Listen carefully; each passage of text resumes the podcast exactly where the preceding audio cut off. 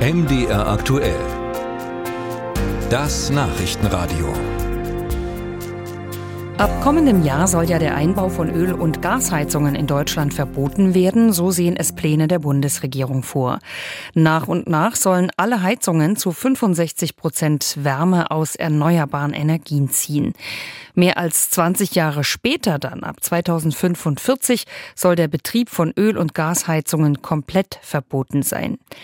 Auf Eigentümer von Häusern und Wohnungen kommt da also einiges zu. Wer neu bauen oder sanieren will, der kann im Zusammenhang mit klimafreundlichem Bauen einige staatliche Förderungen bekommen.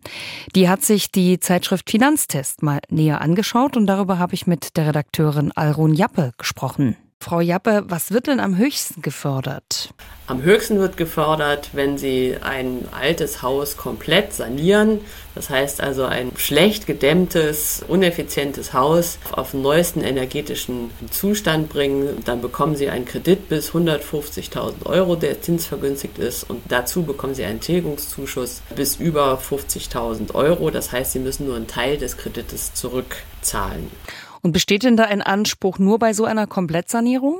Nein, Sie können auch einzelne Maßnahmen machen, also denn das ist ja sehr teuer, so, ein Haus komplett zu sanieren. Sie können auch einzelne Maßnahmen fördern, lassen sich, aber dafür gibt es eben nicht von der KfW Kredite, sondern da gibt es vom BAFA, vom Bundesamt für Wirtschaft und Ausfuhrkontrolle Zuschüsse. Und wie sieht das denn bei in Anführungszeichen kleineren Baustellen aus? Also wenn zum Beispiel die Heizungsanlage ausgetauscht wird oder die Wände, die Außenwände gedämmt werden sollen. Wie sieht das da aus? Da gibt es dann die Zuschüsse vom BAFA. Die müssen Sie genauso wie die anderen Kredite, müssen Sie vor Beginn der Maßnahmen, müssen Sie das beantragen. Und je nachdem, was Sie machen, gibt es Zuschüsse zwischen 10 Prozent der Kosten oder bis zu 40 Prozent der Kosten. Alternativ können Sie aber auch einen Steuerbonus in Anspruch nehmen. Das machen Sie dann nach Abschluss der Arbeiten. Rechnen Sie mehr oder weniger die Kosten mit dem Finanzamt ab. Das ist sogar manchmal, bringt das sogar mehr als der Zuschuss vom BAFA.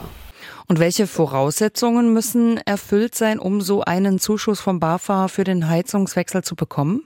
In erster Linie müssen vor allen Dingen technische Voraussetzungen erfüllt werden. Das heißt, nicht jede Heizung wird gefördert, sondern es gibt nur eine, es gibt eine Liste von Heizungen, die gefördert werden. Die ist auf der Seite der, des BAFA abrufbar. Und sie müssen alle besonders energieeffizient sein. Und ganz wichtig, also zum Beispiel der Einbau von einer neuen Gasheizung oder einer Ölheizung, dafür gibt es gar kein Geld. Und zum Beispiel selbst Pelletheizungen, da gibt es auch nur noch Geld, wenn das in Kombination mit Solarthermie oder Wärmepumpen zum Beispiel ist. Also man muss sich unbedingt vorher erkundigen, welche Heizungen überhaupt gefördert werden. Und wie lange dauert das so in der Regel, bis so ein Zuschuss dann bewilligt worden ist? Leider äh, wird das BAFA natürlich seit längerer Zeit völlig überrannt mit Anträgen und daher haben sich auch die Antragsfristen sehr, also die, die Dauer, bis man eine Antwort bekommt, teilweise sehr verlängert. Wir haben teilweise Leserzuschriften, wo die Leute über ein Jahr auf eine Zusage gewartet haben. Zum Schluss vielleicht nochmal, wo bekommt man denn so eine Übersicht, was für mich dann günstig wäre und was für mich in Frage kommen würde? Wo findet man da eine Übersicht?